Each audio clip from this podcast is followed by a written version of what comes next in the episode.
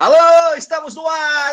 Ei, galera! Boa tarde, bom dia, boa noite, boa madrugada, sei lá que horas que você está assistindo esse negócio, se está ao vivo ou não, mas para quem está ao vivo, boa noite, são pontualmente 8 horas e 34 minutos né? Sabe como é que é, né? Aquela coisa, a influência do Sérgio acho que acaba né, pegando um pouco, mas tudo bem, né? Estamos aí, estamos na, na, na, pegada, né? Sérgio Rocha hoje não está no programa, não sei se aparece ou não, porque a gente não tem ideia de qual a agenda dele lá no aeroporto de Guarulhos. Vocês pegaram o vídeo recente aí do que o Sérgio publicou agora, não faz nem uma hora mais ou menos, ou faz, faz uma hora mais ou menos, direto do aeroporto, falando que tá viajando de novo. O bicho adora viajar, vou fazer o quê, né? Ele gosta de viajar, quer conhecer todas as runways da Adidas no mundo, né? Vou fazer o quê? Quem sou eu para para criticá-lo, né? Eu só queria estar no lugar dele, né? é outra história. Mas, de qualquer forma, mesmo sem Sérgio Rocha no, no, no, programa, a gente vai tocar essa bagaça aqui, porque o trabalho não para, porque, enfim, que temos dúvidas, temos é, perguntas e temos dependes hoje, porque o nosso convidado como sempre, né, já está, fez quantos programas aqui ao vivo? Não tenho nem a, nem a menor ideia, né?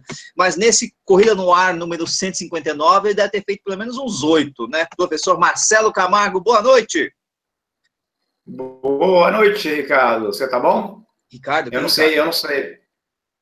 Ricardo. Não é, né, Ricardo, não? É nicho, é quem? né? É nicho? É nicho, uai.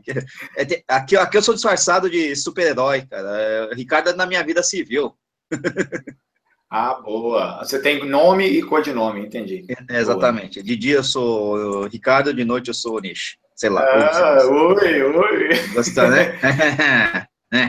então, mas, mas, aí, mas eu já participei, mas eu já participei muito mesmo, não sei quantas vezes foram, não, mas foram bastantes vezes. É. E é sempre bom. É, já é sócio de carteirinha. Essa camiseta aí, outdoor que vocês estão vendo aí, Marcelo Camargo Treinamento, né? Para quem não conhece, o professor Marcelo Camargo, treinador de corrida lá em BH, né, lá em Belo Horizonte. É, sócio, proprietário, diretor, treinador, office boy, tudo da Marcelo. Corredor, corredor. Corredor, atleta também da Marcelo Camargo Treinamento, que e, e, atrás dessa camiseta tem um símbolozinho lá do Corrida no Ar, nosso patrocinador, olha, nosso patrocinado, né? Uh, e eu vejo direto aí, aqui, aqui, em São Paulo tem atletas da Marcelo Camargo aí, vejo, tudo, olha só, Corrida no Ar, olha legal esses caras aí, pô, bacana. Boa noite, e aí Marcelo, tudo bom? Tá, tudo bem, graças a Deus. Como é que está o clima aí em BH? Ah, está muito seco, né? Eu acho que o Brasil inteiro tá, tá uma secura, né? Tá, tá é, pessoal, pessoal, tanto aqui em BH tem reclamado muito nos treinos, porque o ar tá, a umidade relativa do ar está muito baixa, está muito seco. E a turma toda do Brasil aí que orienta, a turma de São Paulo tem reclamado, é, vários lugares, é, Brasília está muito seco, sempre foi muito seco lá, né?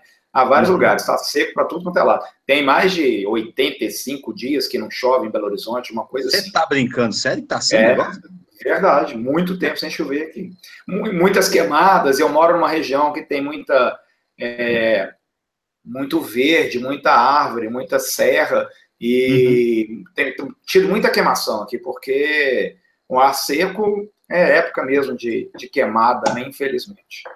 É, paciência. E, e para treinar tá dureza, realmente tá dureza. Fora o calor, também tá quente. Ah, tá quente também. É porque aqui em São Paulo, eu tô enchendo minha cervejinha aqui, nem vou perguntar o que você está bebendo, porque eu sei que você não, não é um adepto ah, Eu já falei que se eu beber em véspera de dia que eu tenho que treinar, eu não rendo nada no dia seguinte, e amanhã eu tenho treino, não tem jeito. Você treina praticamente todo dia, então você não bebe, né? Não, eu não treino todo dia. Não, não mas assim, já passou a boa fase aqui. Daquela... Já passou a fase. Eu, eu tô naquela fase do, do menos é mais. Muito bom. A gente tem que aprender com, com, a voz da experiência, já que Marcelo Camargo, vocês estão vendo mais de 80 anos de corrida, né? Correu Opa! com o Satopec. a voz da experiência. É isso aí, galera. Bom, como é tradição praxe aqui no Corrida no Ar, vou mostrar a cervejinha. Nós é cervejeira mesmo, né? Assumido, tem jeito, né?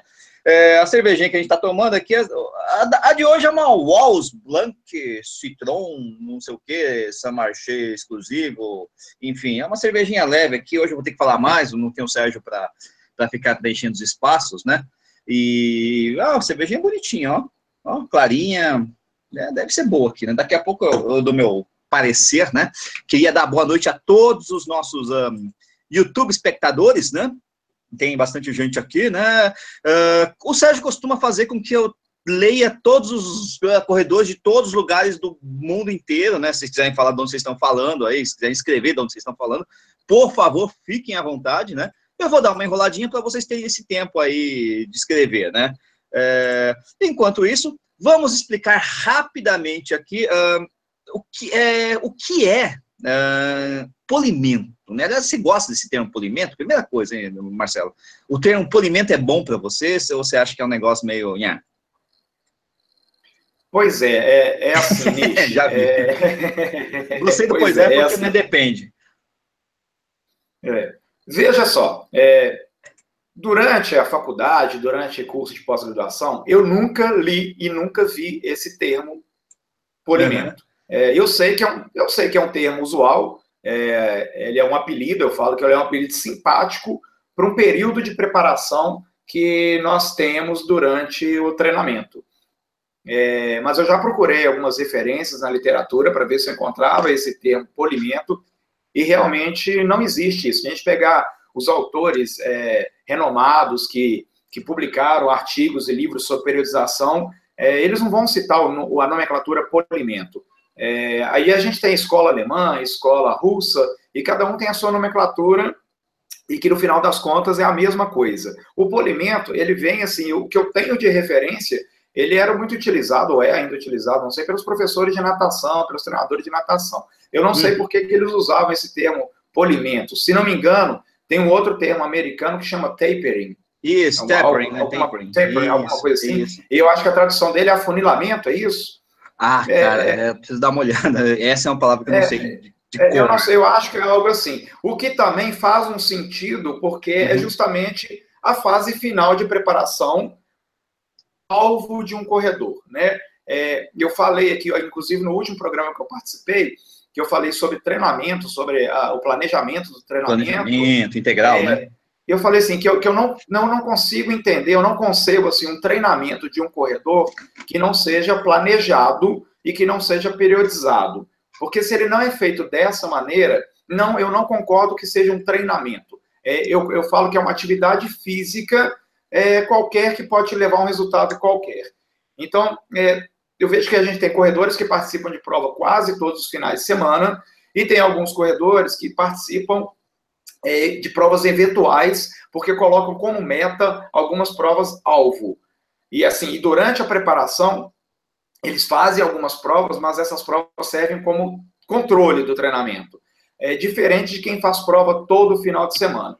Porque quem faz prova todo final de semana não dá tempo de fazer uma preparação, vamos chamar assim, regular, para que haja um período de um período específico de treinamento que entre aspas é o que a gente tal do polimento, mas que realmente não existe esse termo polimento, é, mas aqui é aquela fase final de preparação para a competição. Quem compete toda semana não passa por isso, porque não dá tempo de passar por isso. Né? Exato.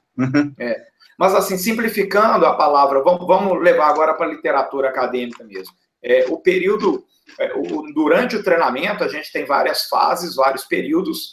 É, esses períodos eles têm nomes diferentes e eles têm aplicação é, de volume, de intensidade, de duração, é, de frequência de treino semanal diferentes. E também tem diferença entre os métodos de treino que a gente utiliza no período de base e os métodos de treino que a gente utiliza no período específico. Base, o período específico, o período pré-competitivo, o período competitivo.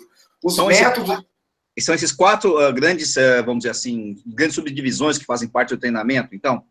É, após a competição, o período de competição tem um período de transição. Ah, tá. Então são mesmo cinco. de recuperação, uhum. é, tanto física quanto mental, para iniciar um novo ciclo em busca de uma nova meta. Então, é, assim, pode classificar como quatro períodos, que é base, específico, competitivo e transição. Sendo que na competição, no período competitivo, a gente entra como um pré-competitivo também, que faz parte desse, desse afunilamento, desse trecho final de preparação para a competição. Então, do raio existe... do polimento. Do raio do polimento, isso aí. Isso aí. Eu acho que deu para entender. Não, deu para entender, mas é só uma boa introdução, porque você vai ter que tirar um monte de dúvida aqui sobre polimento, né? Nem quero que você fique, fale tudo sobre polimento de uma hora para outra, senão o programa tem 15 minutos e acabou, meu irmão. Não é assim, né? Aliás, é, como eu prometi para o pessoal, e vou falar de onde vocês estão falando aqui, eu ver, uh, deixa eu dar uma olhadinha, uma giradinha rápida aqui. Tem gente, a Aline de Porto Alegre, Rafael Teodoro de Taubaté, Alabama, Lopes DJ, que a gente nunca presta muita atenção, ou nunca dá muito crédito, que ele está em todos os lugares do mundo, né?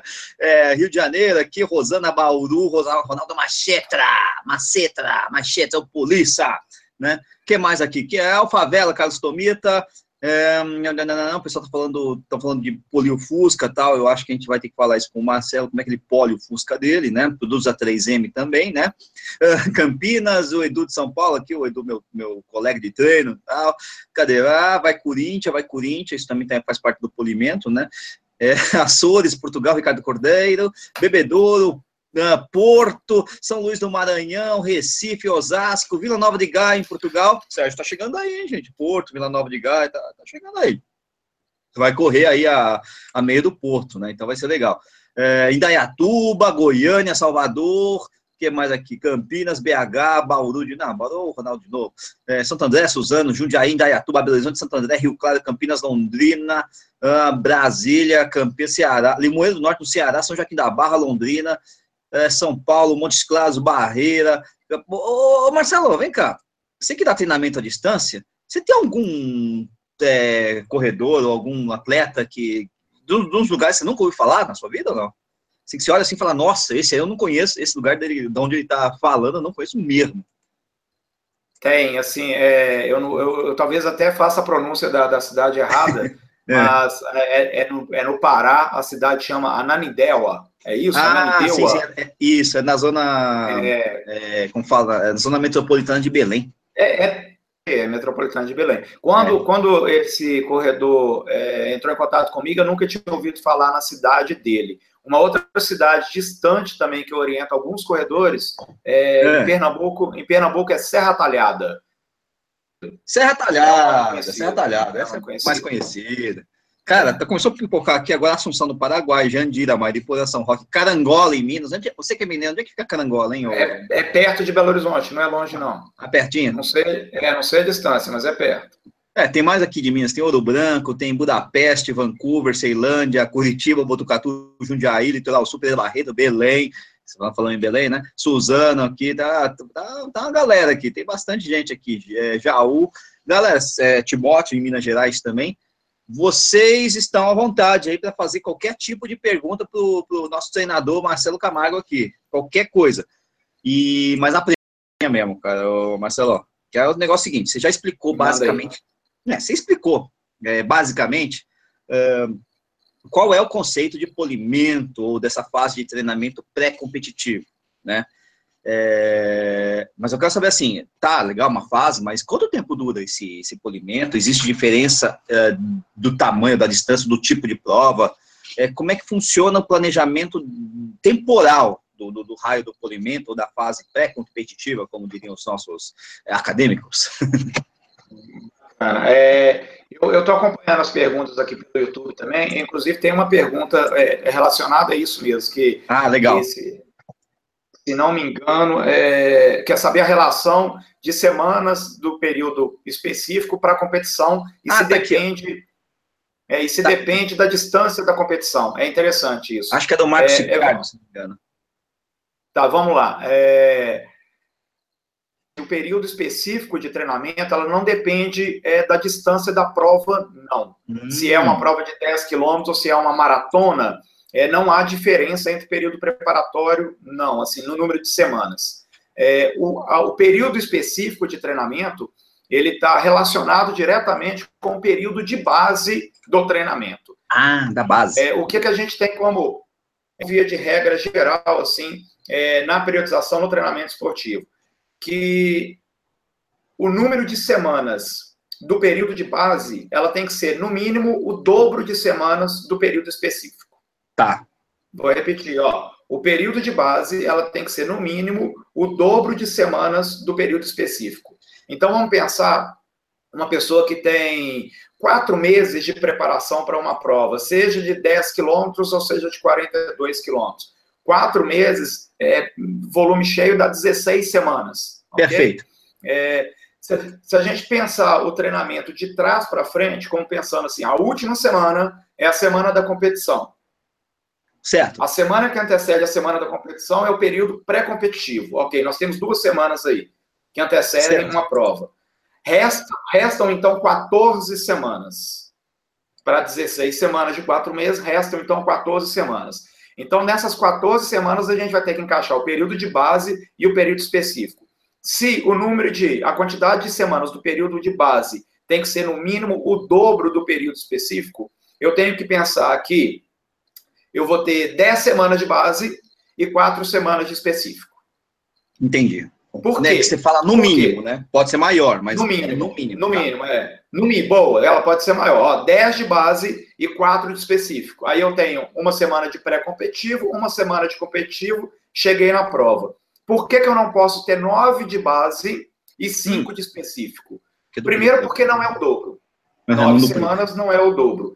Segundo, porque o período de preparação da fase básica é o período que vai me conduzir e conduzir o atleta para que ele consiga suportar a carga de treinamento nessas quatro semanas. Porque essas quatro semanas de treinamento vai ser, entre aspas, vai ser umas quatro semanas pauleira de treinamento. Por causa da intensidade do treino e por causa dos métodos que a gente vai aplicar nesse período.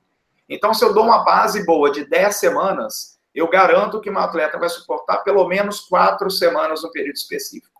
Então, ela tem o período específico, ela tem uma relação com a quantidade de semanas do período de base. Mas, e não com a distância da prova. Mas esse período específico, Marcelo, é o raio do, do, do, do polimento ou, ou, na verdade, é a fase de construção do. do Sim, não, já, já é essa fase final de preparação para a prova. Então, Entendi. assim, é o momento que eu vou direcionar o meu atleta para aquilo que realmente ele tem que fazer no dia da competição. Então, a intensidade, né, o pace que ele vai estar correndo é muito próximo ao pace da competição. Antes disso, ele não precisa correr em pace próximo da competição. Sim, ele está tá, tá se construindo para suportar o treinamento que ele vai ter no período específico. E nas semanas que antecede a prova, eu vou dar uma aliviada para que ele chegue descansado, inteiro e treinado para a prova.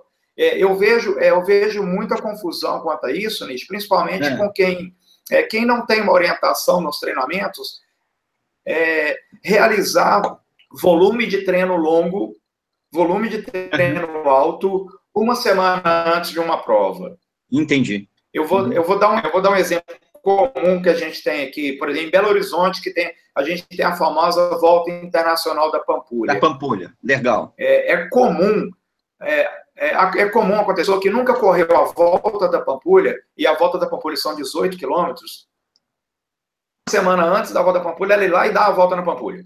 Tá, Porque então... aí ela acha que dessa forma ela está treinada para fazer a volta da Pampulha. Quando, na verdade, nesse momento, ela sofreu um desgaste grande que não vai dar tempo de recuperar essa volta da Pampulha pior do que ela faria se ela não tivesse treinado uma semana antes. Porque uma semana antes a gente tem que tirar o pé é volume menor, é controlada, é frequência semanal de treinos menores também. A gente tem que fazer uma manutenção com o atleta para ele chegar inteiro na prova.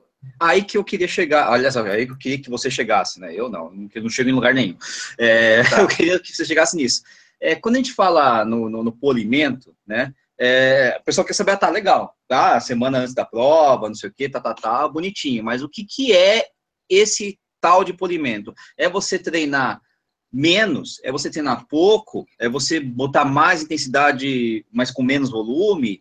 É, como é que você raciocina, como é que você enquadra é, essas variáveis, tanto de uh, distância ou volume, quanto de intensidade e descanso no, no, no polimento?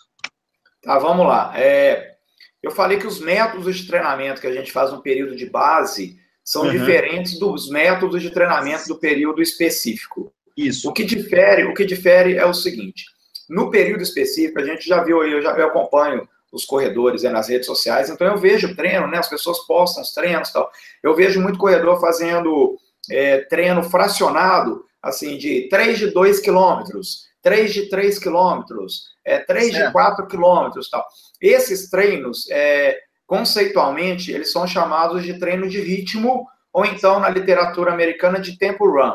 É, esse tipo de treino, ele é ideal e o momento propício para a realização desse tipo de treino é no período específico, que são, é, é, correlacionando com esse período de 16 semanas que nós montamos aqui, eles vão ser realizados somente nessas quatro semanas que antecedem a prova, e não nas dez semanas do período de base.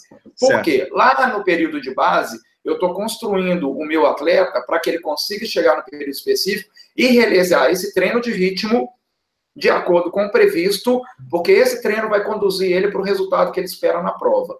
Então, é realmente toda uma construção. Outro, outra variação que tem é no volume de treino, Nish. O período de certo. base, o volume de treino, ele é crescente a cada semana.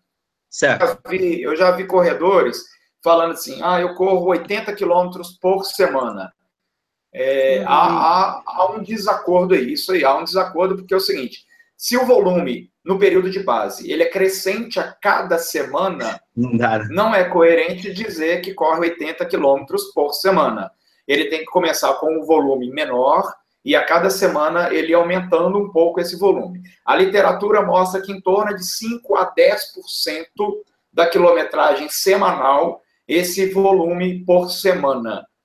Lembrando que semana no treinamento esportivo a gente chama de microciclo, né? Sim. Então, o microciclo 1 ele vai para o microciclo 2, ele tem em torno de 10% de volume maior do que o anterior. E aí vai crescendo. Quando ele chega lá na última semana da base, que é o último microciclo da base, ele está no ápice do volume de treinamento dele. Tá, e aí sim. ele vai entrar no período específico de treino, que são as semanas que antecedem a prova, a prova-alvo. O volume, nesse momento, começa a regredir. Ele vai voltando 10% também. Então, quando ele chega próximo à prova, ele está com um volume menor, porque ele tem que suportar essa intensidade dos treinos de ritmo, e ainda assim ele continua fazendo alguns treinos intervalados, que dependendo do atleta vai ser intensivo ou vai ser extensivo, que aí é os tiros com uhum. distância menor ou distância maior. Então há todo um controle nisso. É, eu sempre brinco, mas é no fundo, no fundo é sério, que corrida é matemática. Então, assim, tem um cálculo todo para fazer isso, para que a coisa funcione, para que o atleta vá na prova e faça o sonhado tempo esperado dele na prova e que ele bata o recorde pessoal dele na prova. É um mas, controle para isso. Mas esse período, você, lógico que você deu os parâmetros, né? Então você deu o parâmetro de que o período específico, ou o polimento, enfim, ele não pode, aliás, é o contrário, a base tem que ser pelo menos duas vezes maior pelo menos duas vezes maior do que esse período específico. Mas existe um, um, um, vamos dizer assim, um, um, limite, quer dizer, eu posso ficar fazendo polimento durante dois anos, é, qual que é o tamanho deste, é, objetivamente falando, é de duas semanas, três semanas, quatro semanas, uma semana, cinco semanas, você tem um limite máximo onde você trabalha esse polimento, senão acaba sobrecarregando demais, ou não treinando tem, o atleta? É, tem, tem sim, Nish, exatamente isso que pode acontecer, ó é, não, não é prudente ficar muitas semanas nesse período específico de treino por duas questões. Uma, porque o volume ele vai diminuindo. Então, se ficar Sim. muitas semanas, lá no final você já não vai estar correndo volume nenhum. E aí você vai fazer Bem uma prova longa. É, você vai fazer uma prova Demais. longa e aí você não teve o treinamento adequado, porque o volume ficou aquém do desejado. Outra, se for um volume, vamos pegar assim, se for, forem algumas semanas, mas não semanas exageradas, é, o organismo não aguenta. O corredor ele começa a perder ao invés de ganhar. É, há, há, uma definição clássica é, sobre treinamento esportivo. Que, o que é treinamento? O treinamento são respostas adaptativas positivas para o organismo. Quando a gente excede esse treinamento, as respostas elas são negativas. Então, o que pode acontecer com o atleta? O rendimento dele pode cair, ele perder rendimento, ele pode é, não conseguir mais concluir o treino do dia, e aí aos possíveis surgimentos de lesões, e aí ao possível surgimento do overtraining, que é o excesso do treinamento. Então, realmente, há uma quantidade limite de semanas para o período específico. É, vamos, vamos falar aqui por alto, tá? Não é uma, não é uma regra. Uma regra, é, mas é uma ideia. Uma ideia, que pode ser, assim, três, quatro, cinco semanas de treinamento no período específico. Isso Entendi. depende do nível do corredor, ele vai suportar. E aí depende do nível do corredor também, ele não vai suportar. Por isso que talvez façam é, poucas semanas. Uhum. Por exemplo, eu estou indo para Berlim no dia 24 de. Uh, a prova no dia 24 de setembro. Na, na verdade, na verdade, eu já estou no meio, na fase até final desse polimento, então. Esse polimento, em tese, começou há três ou quatro semanas na minha planilha. Não vou revelar o, o segredo do meu sucesso, evidentemente, mas enfim. Okay. não, falando Boa. sério, então, tem, umas, tem umas três ou quatro, é, acho que tem o, o, este polimento, essa fase competitiva, tem umas três ou quatro semanas, né? Então já estou no final dessa fase. O pessoal fez uma pergunta, é, faz perguntas específicas, né? E Curitiba, é, e Chicago, basicamente esse cálculo, né? Você tem que ver, obviamente, o nível do corredor, né? E o quanto ele aguenta, mas trabalhar sempre com essa, com essa ideia, assim, de três a cinco semanas, é, que seria o Exatamente. razoável, né, para você. Exatamente. É, é, o que, é o que o corredor suporta o treinamento, ele não vai ter perda de rendimento e que uhum. também vai conduzir ele para um resultado que ele deseja na prova. É, tem que ser por aí. Tem que, aí, aí é o bom senso mesmo, assim, cabe muito a mão do treinador, conversando com o atleta para saber. Né? É, para saber quando que, quantas semanas ele vai suportar. É, um, olha que interessante o que eu faço, Nish. É, é. Se um corredor ele me dá um prazo longo para treiná-lo para uma prova, hum. o que é raro acontecer, porque o corredor geralmente ele quer fazer prova de imediato. A tristeza geral... do treinador. É, e ele geralmente me procura é, muito em cima de uma prova. Assim, ah, a Pampulha agora em dezembro, pô, faltam três meses para a Pampulha e eu não corro 10 quilômetros. Não, não dá para fazer mágica. O que, que eu faço com esse cara? Vamos ver. É Mas quando ele me dá um prazo longo de treinamento, eu vou te falar o que é um prazo longo de treinamento. É, talvez vão pensar em Maratona de Paris em abril do ano que vem. É um prazo ah, bom. É um bom. prazo bom. Eu consigo, durante esse período longo de treinamento, fazer dois ciclos com esse atleta e ele vai passar por dois períodos específicos de treinamento. Dois e ciclos, no, tá? é, e aí, no primeiro período, no primeiro ciclo, eu vou fazer menos semanas para ver o que, que ele suporta e para ver ah. como que o corpo dele responde. E aí ele vai aprender o que, que ele deve treinar nesse primeiro ciclo, e lá no segundo ciclo, que é o mais importante, ele já está ciente de que o treinamento é pauleira, de que o treinamento é difícil, do que, que é treino de ritmo, e aí ele pode fazer mais semanas para ter um resultado melhor na maratona. Então, quando eu tenho um prazo maior de treinamento, isso me dá uma segurança, uma garantia, um alívio muito grande. Opa, vai dar para treinar para esse, esse cara um ciclo e eu posso até errar a mão ali com ele, mas no segundo ciclo, que é o principal, a gente acerta e ele vai para a prova com tempo bom. É. O que é diferente de uma pessoa que me contrata para uma prova em cima da hora. Eu não Sim. tenho tempo de, de errar e nem de acertar, eu não sei o que vai acontecer muito. E você não tem um conhecimento específico da. É, é o que você falou, você não conhece. Quanto mais você conhece o atleta, né, enfim, ah, esse atleta tem uma idade tal, ele tem experiência tal, ele Maravilha. suporta mais carga, menos carga, ele é um cara que, sei lá, talvez ele se dê melhor em provas curtas ou provas longas. Quanto mais informações Maravilha. que o treinador tem, é melhor para você fazer esse ajuste fino no, no, no, no treinamento, incluindo o tal Exa Exatamente. Aí, aí é uma dica até legal que eu posso dar para quem está ouvindo e assistindo a gente, é que assim, para quem já tem assessoria, que tem um treinador, é, que procure, que passe a meta para o treinador com mais prazo de treinamento. Não passa uma meta muito, muito curta, não, que ele, ele vai ter dificuldade nesse, nesse controle, nesse acerto e no resultado do tempo na prova. E aí, para quem está pensando também em entrar em uma assessoria, pensa já com uma meta a longo prazo. Não Sim. pensa em, em, prazo curto, não, porque senão o resultado não vai ser dos melhores. O treinamento ele exige erro e acerto. Ele exige erro e acerto. Né? É, a gente teve, acho que recentemente, no, no, lá no nosso programa de rádio, né, no, no Corre 89, na, na 89 FM, né, nós tivemos com o, o é, é, engraçado que envolve dois amigos meus, né? O Mário Sérgio, que foi entrevistado da Ranfan, né? Sim. E ele, está falando justamente de um outro atleta que ele teve, não treina mais com ele, que também é amigo meu, que é o Ricardo Chester, que chegou para ele assim: Mário Sérgio, como vai? Tudo bom? Eu preciso treinar para uma maratona. Aí o Mauro Sérgio, ah, legal, mas então, é, vamos começar a trabalhar assim. Não, não, não, você não está entendendo. Estou inscrito já. Se vira, né? Se vira. É, é, muito comum, comigo acontece muito assim, eu trabalhei muitos anos em academia, né?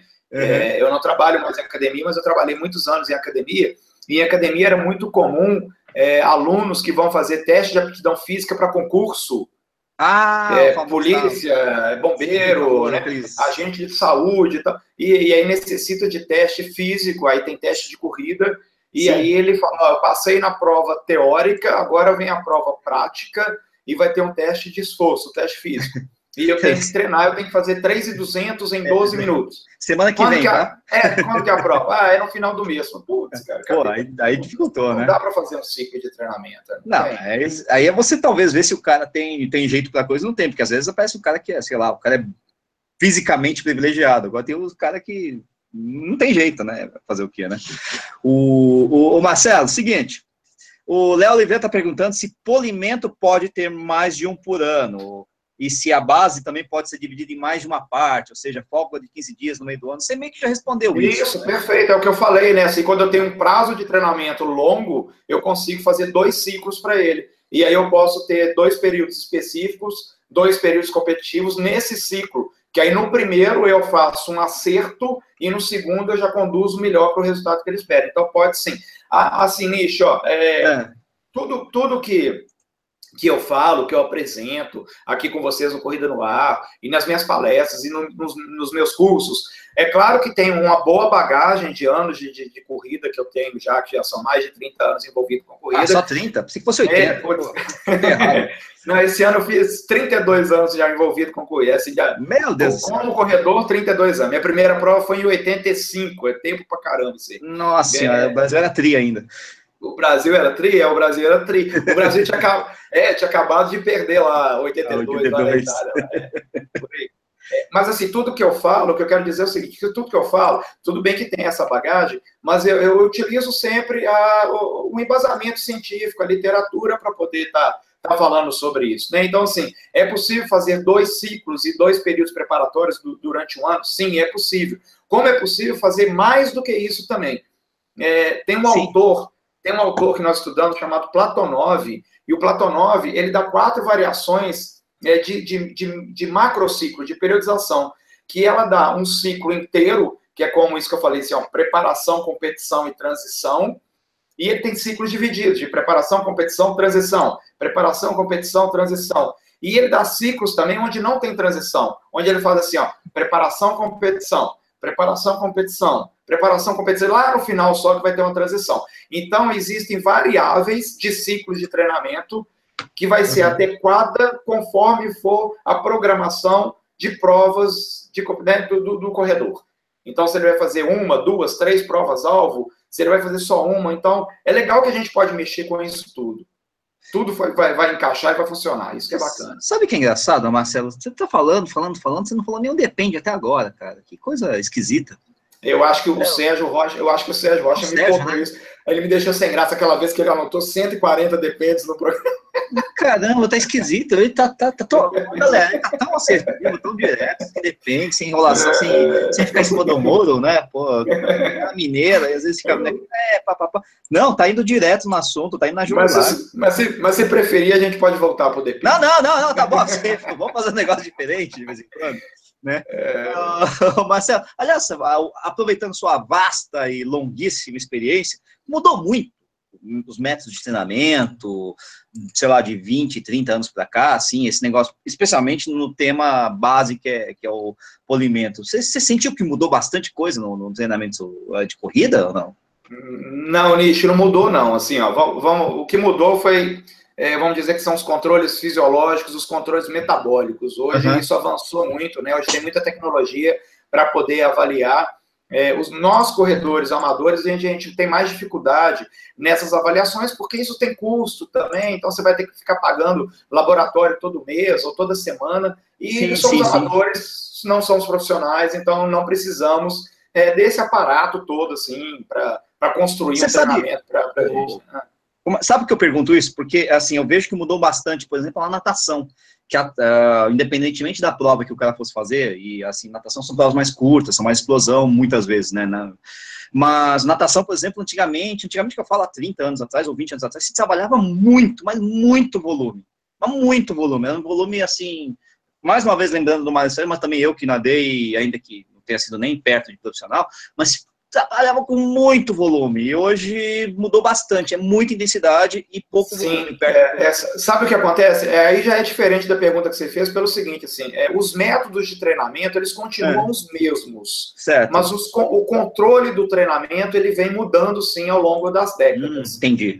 É. Há um tempo atrás, é, pensava realmente que quanto maior volume, melhor.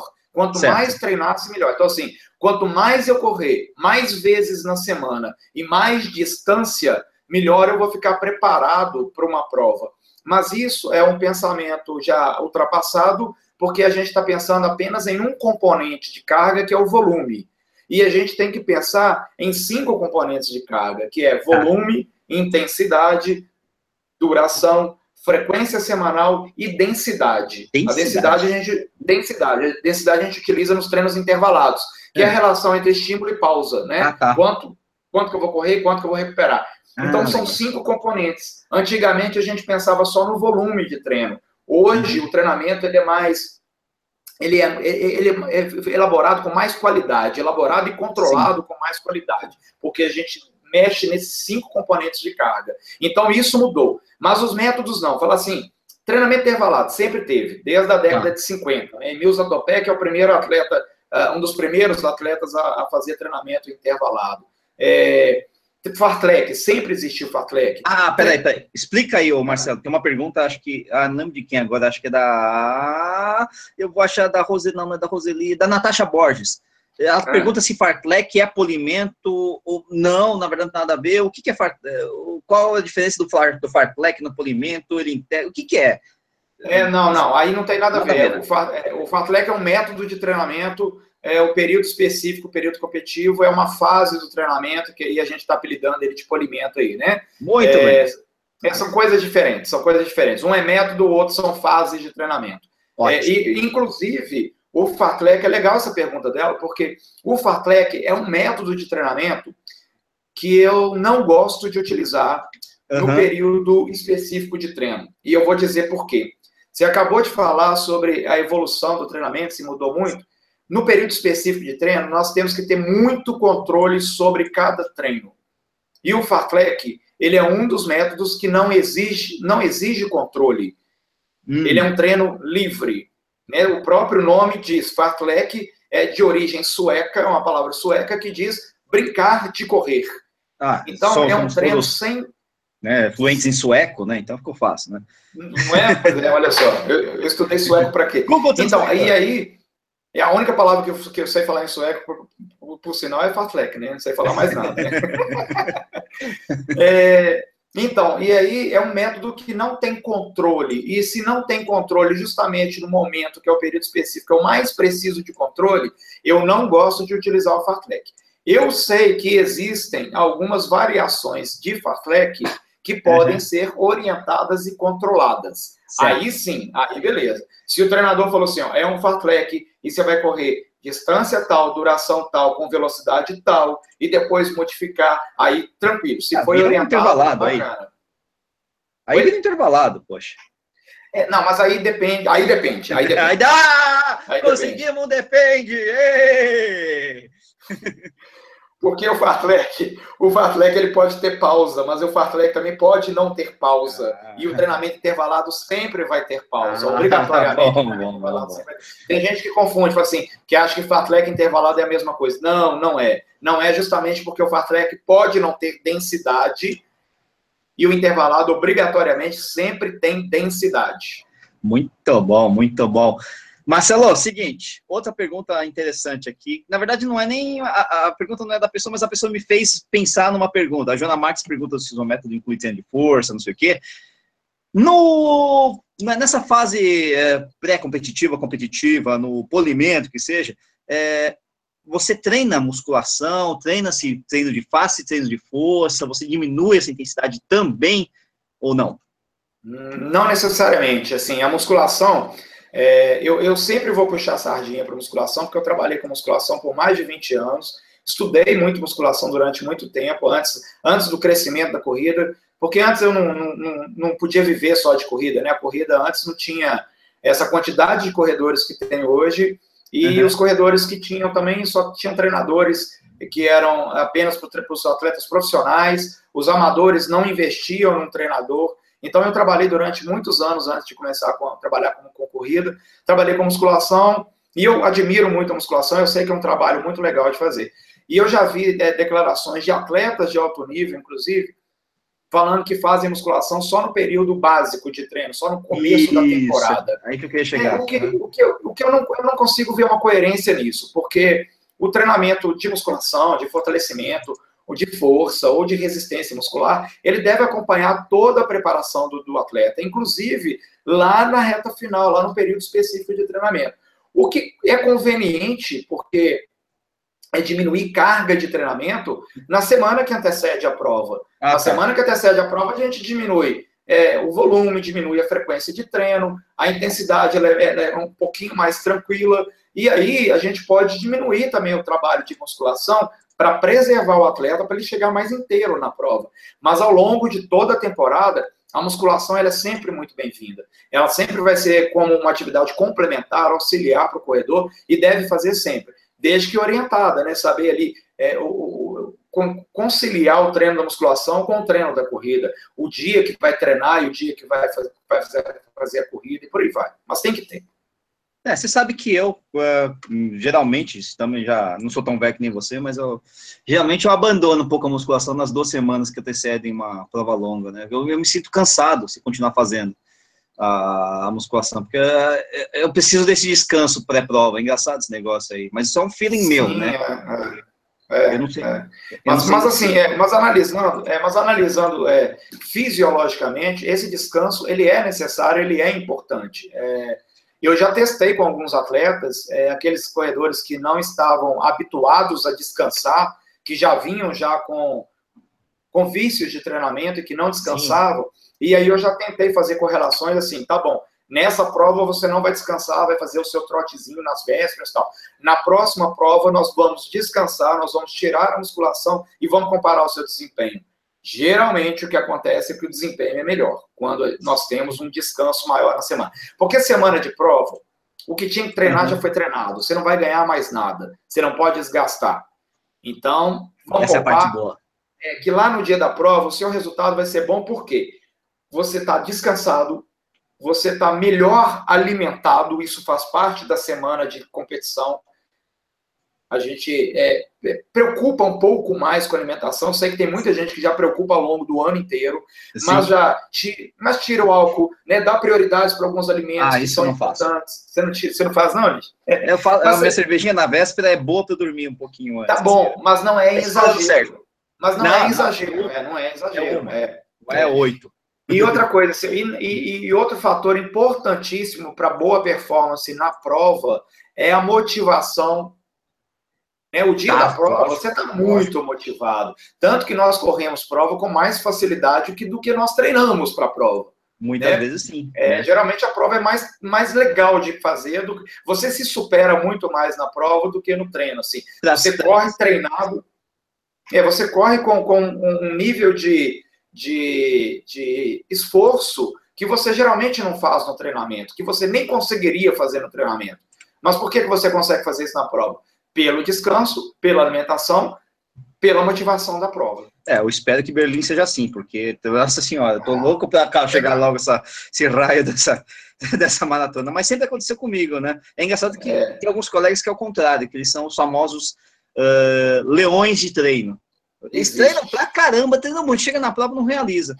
Teria alguma é. coisa a ver com esse, com a, com a, falta de um polimento adequado, a falta dessa fase, de uma fase planejada de, de, de, de treinamento pré-prova mesmo, essa fase final, né?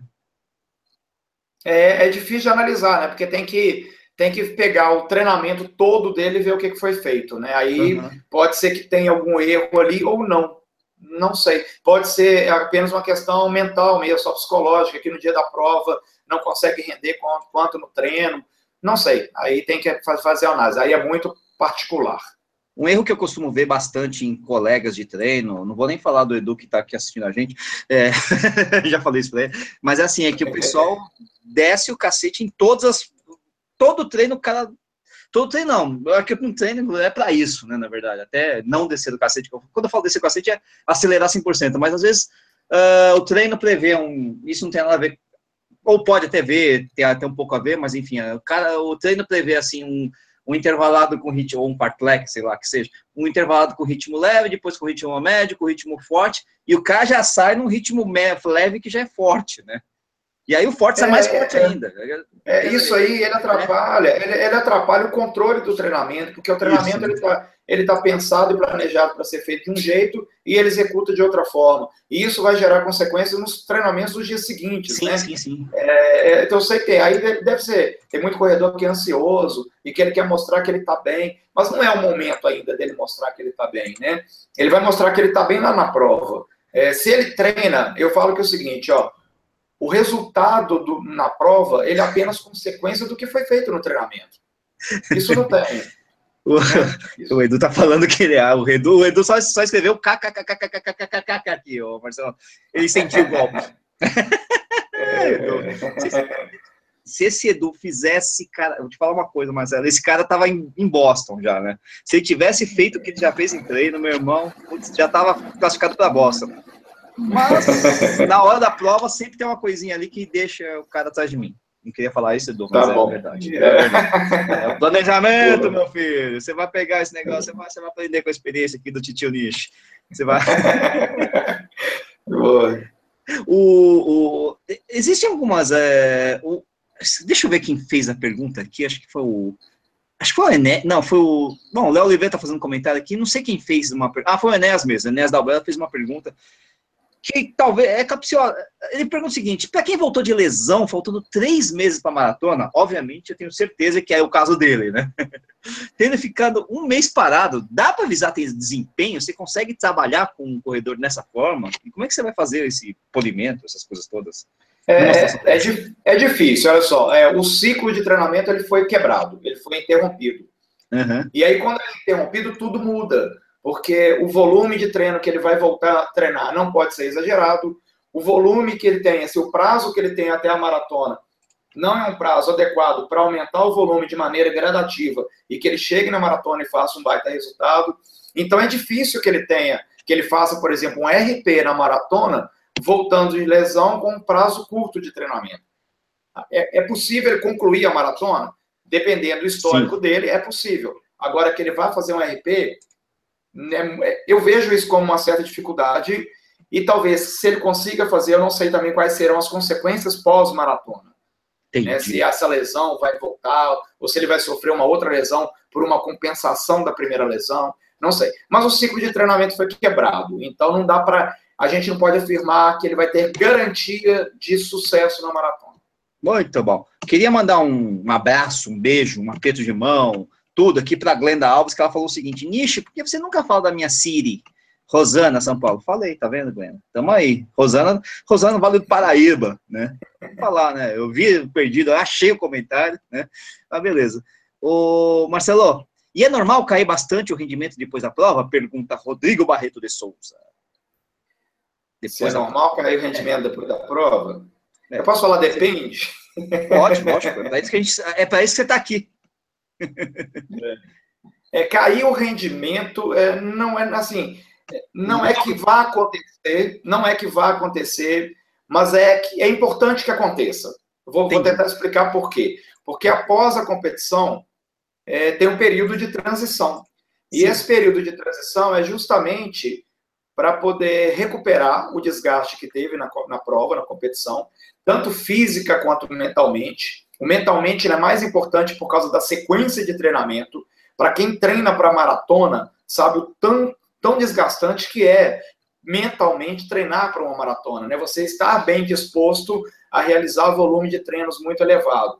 E aí depois da maratona, é legal que dê uma relaxada, que não tenha treino, né? que não tenha compromisso com os treinos, que você possa fazer outras atividades, que você possa comer e beber à vontade. Então é importante. E só que aí quando você retoma o treinamento, você não vai estar pior do que antes da prova, mas você também não vai estar melhor. Você vai estar, você vai estar em um meio termo ali, né? Você não vai começar como você começou a base lá atrás. Você vai uhum. começar na base um pouco melhor treinado. Mas eu, eu entendo, assim, pelo desgaste do treinamento e da competição, geralmente o corredor, ele sente a dificuldade na retomada dos treinos. Então ele percebe que houve uma queda do rendimento. Mas é até motivação, corpo... né? Até motivação. Ah, tem embora, isso tudo, né? é. é. Mas logo, logo, assim, por isso que é importante dar uma pausa depois da competição e voltar gradativamente, né? Volta, não volta com muito assédio ao pote, não, assim, volta com um volume menor, com uma frequência menor de treino, e aí, com o passar das semanas, vai evoluindo, vai recuperando-se de novo. E aí, logo, logo, já está fazendo prova super bem. É, você sabe, Marcelo, que a, a, a, quando eu fiz a primeira maratona, eu era um atleta ainda muito cru, né? Mas eu fiz minha primeira maratona, o planejamento foi sensacional, porque eu queria fazer em quatro horas, assim, era o plano A, e acabei fazendo em 3,59 e segui o ritmo do foi um relógio, foi um negócio absurdo, assim, foi muito bom mesmo, né? Acertei direitinho. E, na verdade, foi a primeira vez que eu super treinei, eu super treinei não, mas eu treinei muito, né? Melhorei bastante, tanto é, volume quanto intensidade, quanto tudo, né? Enfim, foi um treino muito bom. O que aconteceu? Fiz a primeira maratona em Porto Alegre, lá nos idos de 2007, parou, legal, descansei, fiquei duas semanas sem fazer porcaria nenhuma, aí depois você volta no treino aqui, levezinho aqui, levezinho ali, bem numa prova de 10 km, só para fazer, assim, sabe? Fui até sem relógio. Para ser bem sincero, eu até deixei todo mundo largar e depois sair por último, né? Porque eu só queria participar. Uh, fiz meu recorde pessoal nos 10K. Boa. É a história do... Foi... É, mas aí, assim, é, você estava você tava bem sem compromisso com essa prova, e quando Exato. a gente vai sem compromisso com uma prova, geralmente o resultado é bom também. É bom, é, é. claro que tem um lastro, um lastro de treinamento nisso aí. Sim, mas quando sim, a gente está é, é, é, essa, essa questão assim, de estar muito preocupado ou nada preocupado com uma prova, ela tem os prós e os contras, né? É legal que você é, é legal que você esteja um pouco preocupado com a prova, né? Que é um pouco ansioso com a prova, não pode ser muito ao extremo. E é legal também que você não esteja nada preocupado com a prova. Ou seja, você tem que estar ligado com aquilo que você vai fazer. Talvez você se ligou no momento da prova ali. Mas antes é. você estava super tranquilo, é. mas no momento da prova talvez você teve uma relação de, de que você queria fazer algo legal. Talvez, na verdade, na hora da prova, simplesmente eu estava com o treino ainda, como você falou, não tinha perdido o treino da maratona e estava na minha melhor Isso. forma da época. Uh, corri no esforço, na sensação de esforço, não corri control, me controlando, nem me segurando e nem acelerando demais, né? Porque eu estava sem relógio, sem nada, só fui correndo e tal. E aí o, foi exatamente aquela prova que refletiu, acho que de forma muito fiel, o meu nível de condicionamento físico naquele momento, né? Acho que foi é, isso que é, aconteceu é. nessa prova, né? É, mas tem, na verdade, isso já aconteceu mais de uma vez comigo. Meu recorde pessoal de maratona foi depois num, num rebote de treino longo. Existem umas coisas nesse sentido, né, Marcelo, de você às vezes aproveitar ou conseguir é, é, e, uma não execução. É. é. E é interessante assim, o que acontece com a gente na prova, ele acontece também com um atleta de alto nível, né? É, nem, todo, uhum. nem toda prova a gente sai satisfeito dela, e tem provas que a gente sai bem satisfeito, e assim também é com um atleta de alto nível, né? Nem toda prova sim, ele sim. consegue o melhor desempenho dele. Então, isso que é o, o grande barato do treinamento esportivo, assim, ó. Primeiro porque não é uma ciência exata. Né? A, a, a educação física, ela não é uma ciência exata como é a, a engenharia, né? A matemática uhum. tal. É, então, a gente tem... A gente é, é, sofre interferência de, de variáveis, né? Tem vários fatores que interferem na nossa performance, que pode ser o treinamento, que foi bem feito ou não foi bem feito, pode ser o dia da prova, que você está bem naquele dia da prova ou não está, e pode ser condições ambientais, né? Sim, Temperatura, claro. né? O clima, calor, frio, chuva, tal, e aí por aí vai. Então, assim, é, isso é legal você abordar, porque nós vamos encontrar isso ao longo do caminho, ao longo dos anos, com as provas. Todo mundo quer chegar numa prova e quer fazer bem a prova. Sim. Na maioria das vezes, a gente tem esse bom resultado. Isso é muito bacana. É, eu não sei quantas provas eu já fiz ao longo da minha carreira, assim, como corredor, não faço é. a menor ideia. Não? Você não tem controle? provas. Que absurdo. Não, assim, algumas, algumas eu tenho, outras eu já perdi controle, tá? mas eu não sei ao todo mesmo, eu não sei quantas, quantas provas eu tenho, não. Na maioria das provas, é, é, eu me dei bem. Então, eu, isso eu gosto de passar para os meus corredores, que se treinou para a prova, você vai lá e vai fazer, não tem erro. A não ser A probabilidade é maior, né? A probabilidade é maior. É, é isso aconteceu é. muito comigo. Assim, raras foram as provas que eu me dei mal. E que eu, as que eu me dei mal, teve algum, alguma razão para aquilo. Bem, bem preparado fisicamente, ou então eu não estava bem mentalmente para aquela prova, eu estava com algum tipo de preocupação que estava me afetando, ou então o clima da prova estava muito calor, é, ou então eu não dormi direito na véspera da prova, e por aí vai. É imponderável, né? Já você teve uma caganeira, isso. qualquer coisa. Isso, isso acontece, qualquer coisa. Isso né?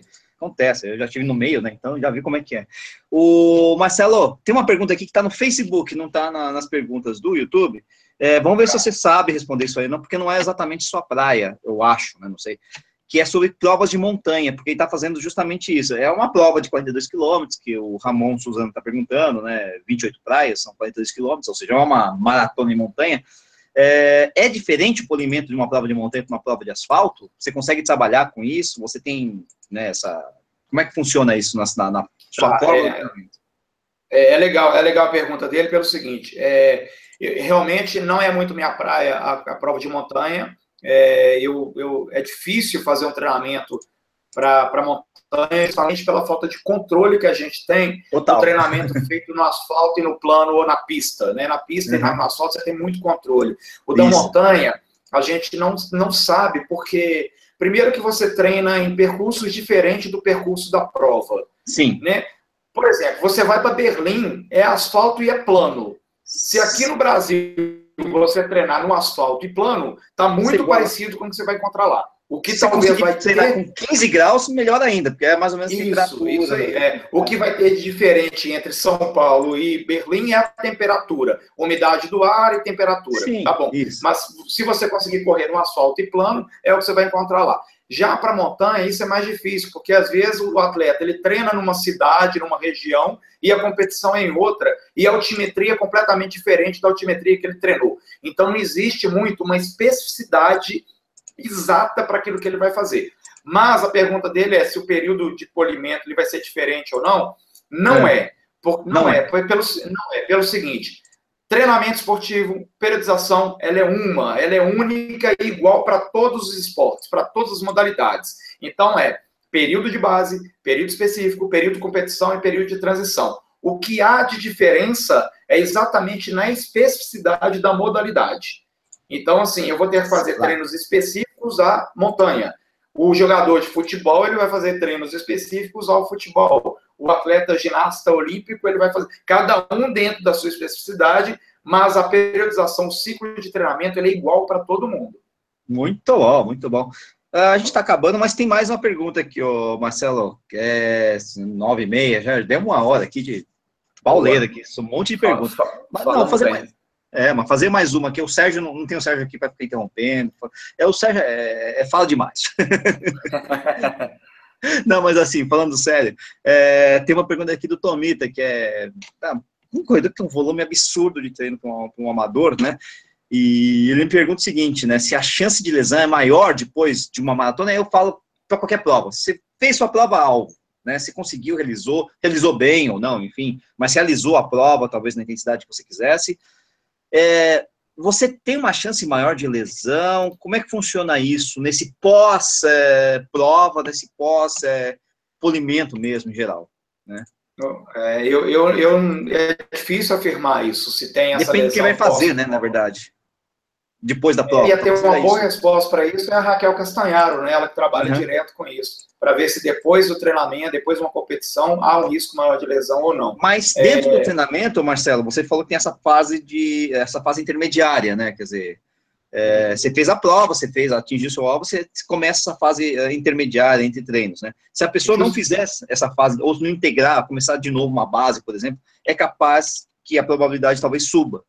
Pode acontecer, é, e que o rendimento dela caia também. Por isso que é importante, uhum. depois de prova, realmente descansar. É, mas, mas eu não, não deve ter essa estatística, assim, todas as pessoas que fizeram a maratona, qual que é o índice de lesão dessa, se é uma maioria que machucou. Eu acredito que não. Eu certo. acredito que não. E eu, eu acredito também que não está relacionado diretamente à prova, assim, está relacionado à preparação ou à não preparação. E aí a prova vai afetar uma lesão, né? É, é, o que eu falo, assim, ó, para participar, é, para participar de uma prova, você tem que estar treinado para aquela prova. Sim, claro. Entre tudo, uma pessoa fazer uma prova sem estar devidamente preparada. Eu, eu vejo algumas justificativas assim: ah, não, mas eu vou fazer porque eu estou inscrito. E eu falo que estar inscrito para uma prova não é obrigatoriedade em fazê-la vai te levar para uma prova ou não é o treinamento ou não o treinamento, né? Mas as pessoas, ah, eu estou inscrito, vou fazer. Aí eu brinco e falo assim, então vou me inscrever para o Ironman, lá do Havaí, e não vou treinar. Porque eu estou é. inscrito e eu vou fazer. Eu sei que eu não posso me inscrever assim para o Ironman, né? Porque sim, claro. é, é, é, é qualificatório. Sim, sim, sim. Sim. Mas hoje, sim. Então tá, então vou inscrever para o Ironman e vou fazer sem treinar. Só porque eu estou inscrito eu vou fazer. Esse pensamento não é legal, né? Para fazer uma prova eu tenho que estar tá treinado. Porque se eu estou treinado, talvez os riscos de lesão são menores. Entendi. Muito bom, muito bom. É isso aí, galera. 21 horas e 33 minutos. Como a gente começou o programa às 20 horas e 34 minutos, completamos exatamente uma hora de programa, hein? Coisa bonita, hein? Pontualidade britânica. Você vê alguma pergunta aí que você quisesse falar, alguma coisa diferente aí, Marcelo? Você chegou a anotar alguma coisa que você eu, quisesse comentar? É, eu vi uma coisa interessante aqui, assim, é, não, não tem nem muito a ver com algum assunto, não, mas foi uma pergunta, passou ali, agora eu não vou lembrar quem que fez. Tá. É que nós nem comentamos, é, é teve o lançamento da Maratona do Rio, né? Sim, sim, é verdade, é, é verdade, é verdade. Fizeram essa pergunta mesmo, não sei quem é, foi. Fala aí. A pergunta é interessante, porque agora porque agora a Maratona do Rio ela vai ter a meia maratona no sábado, né? Exatamente. E a maratona no domingo. E vira um desafio você fazer as corredores fazendo as duas provas. E é como proceder nesse caso, né? É interessante, assim, é, é, tem o desafio Dunga lá na Disney, né? O desafio Sim. Pateta e o Dunga, Isso. que são provas em sequência. É, eu já treinei vários corredores para fazer o desafio Pateta na Disney, que é a meia maratona no sábado e a maratona no domingo. E aí, e nesse treinamento, a gente, tem que, é, a gente tem que entrar com a especificidade do treino. E o que, que é a especificidade do treino nisso aí? É, já que é uma meia no sábado e uma maratona no domingo, o final de semana desse corredor, ele tem que ser feito de longuinho e de longão, em dias Sim. seguidos. Porque aí fazer ele vai... Uma reprodução. Isso. É, é claro que ele não vai precisar fazer isso ao longo do ano inteiro, mas durante um determinado período do treinamento, é legal que ele faça essa evolução. Já assim, vamos supor que ele tem um longo de 30 quilômetros no domingo, no, no sábado ele tem que fazer um longuinho. Porque lá no dia da prova ele tem que sentir isso, né? Ele vai, ele vai ter que estar tá treinado e preparado para isso. Então vamos supor que ele tem 30 quilômetros no domingo, é legal que no sábado talvez ele tenha 15 quilômetros. E aí vai evoluindo e crescendo assim ao longo das semanas. É, assim como a gente faz treino de 32 para uma maratona que tem 42, né? Se você vai fazer uma Isso. meia e uma maratona em dias seguintes, em dias consecutivos, você também tem que treinar uma distância um pouquinho menor, num dia e no, e no outro dia uma distância um pouquinho maior, também Isso. com essa mesma né, proporção, mas em dias seguidos, né? Você tem que estar acostumado a correr em dias seguidos, né? Isso, isso é a especificidade do treino, e isso tem que ser feito durante um período do treinamento, não é para fazer daqui, ah, a maratona do Rio vai ser em junho, então já já vou começar a fazer isso. Não, não é o momento de começar a fazer isso agora, é lá para frente. É como o Leandro Xavier pergunta da Uphill, a mesma história, você vai trabalhar com especificidade, no caso da Uphill, de ladeiras. Exatamente, né? exatamente. E por aí vai. Se você vai fazer uma prova, quatro dias de prova, é bom você estar tá acostumado a aguentar exatamente. a pauleira por quatro dias e coisa e tal, né? É legal esse negócio aí. Bacana, exatamente, né? Exatamente. É. O, Ou né? seja, a, o que você faz na prova é apenas consequência do que você treinou. Perfeito. Muito bom. Muito bom. O Tomi tá falando que o Dunga ele manja, né? Essa prova do Rio é parecida com o Pateta mesmo, né? É. Não, é o, né? não é o Dunga, né? O Pateta. É, e aí o pessoal. Né? Tem prova sexta, sábado e domingo, né? O Rio? É. Não, o Rio vai ser só é, domingo, é sábado e domingo. No, ah, no tá. domingo, é, no domingo vai rolar os 21, né, a, a meia, né? Não, no sábado, no sábado 21. Isso. E no domingo rolam os 6 quilômetros, que é o, a Fêmea ah, tá, Nacional, tá. os 10 tá. também, né? E, e a, a maratona. maratona. É, Entendi. lógico que os 6, e o 10 possivelmente vão ficar, vão, vão, vai ser ali no aterro, né? E a maratona começa lá de trás, lá do Recreio dos Bandeirantes, né? Mas a meia, que era no mesmo dia, não é mais no mesmo dia, no dia anterior. Né? Ok, ok. Uh, queria mandar um abraço aqui também para o Hernani Barros. Nishi, manda um alô para os atletas de Rio Branco no Acre. Gostamos muito desse canal. Só aí, cara, Rio Branco no Acre, acho que eu nunca tinha visto aqui. Boa. E eu tenho, e eu tenho corredor Marcelo Camargo treinamento lá. É o Amauri Neto, ele é de Rio Uau. Branco no Acre. Ô, louco, hein? Então, Amauri, Hernani, é tudo, é tudo a gente da. É tudo quadrilha, que nem nós aqui, né? o, é o famoso chupa-maico, né? Que acha que o Acre não existe, né? Beleza, maravilha. A gente tem mais perguntas, que sempre tem mais perguntas, sempre tem pergunta pipocando aqui, não tem jeito. A gente está terminando o programa, até aparece uma, aparece outra, não tem jeito, né? Mas é, acabou, né? Tem é, jogo do Corinthians daqui a pouco, gente. Então tem que terminar o programa. Marcelo tem que descansar, tem treino amanhã, ele nem tomou cerveja. É assim que funciona. Mas assim, ficamos também com o, compromisso que o Marcelo sempre assume de tentar, se possível, responder todas as perguntas, né, do que ficam aí gravadas aí no nossos, nos nossos vídeos, né, porque esse vídeo é, vai ficar gravado. É, o ruim é que essas perguntas ao, ao vivo, ali online no YouTube, elas, elas somem depois, né?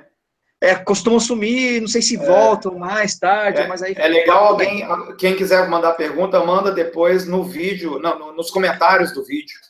Isso. Não, e mais ainda, se quiser mandar pergunta para também para o Marcelo, quiser conversar com o Marcelo, etc ah. e tal, manda o um merchan aí, Marcelo. Pode mandar direto. Antes de eu mandar o merchan, deixa eu mandar um abraço.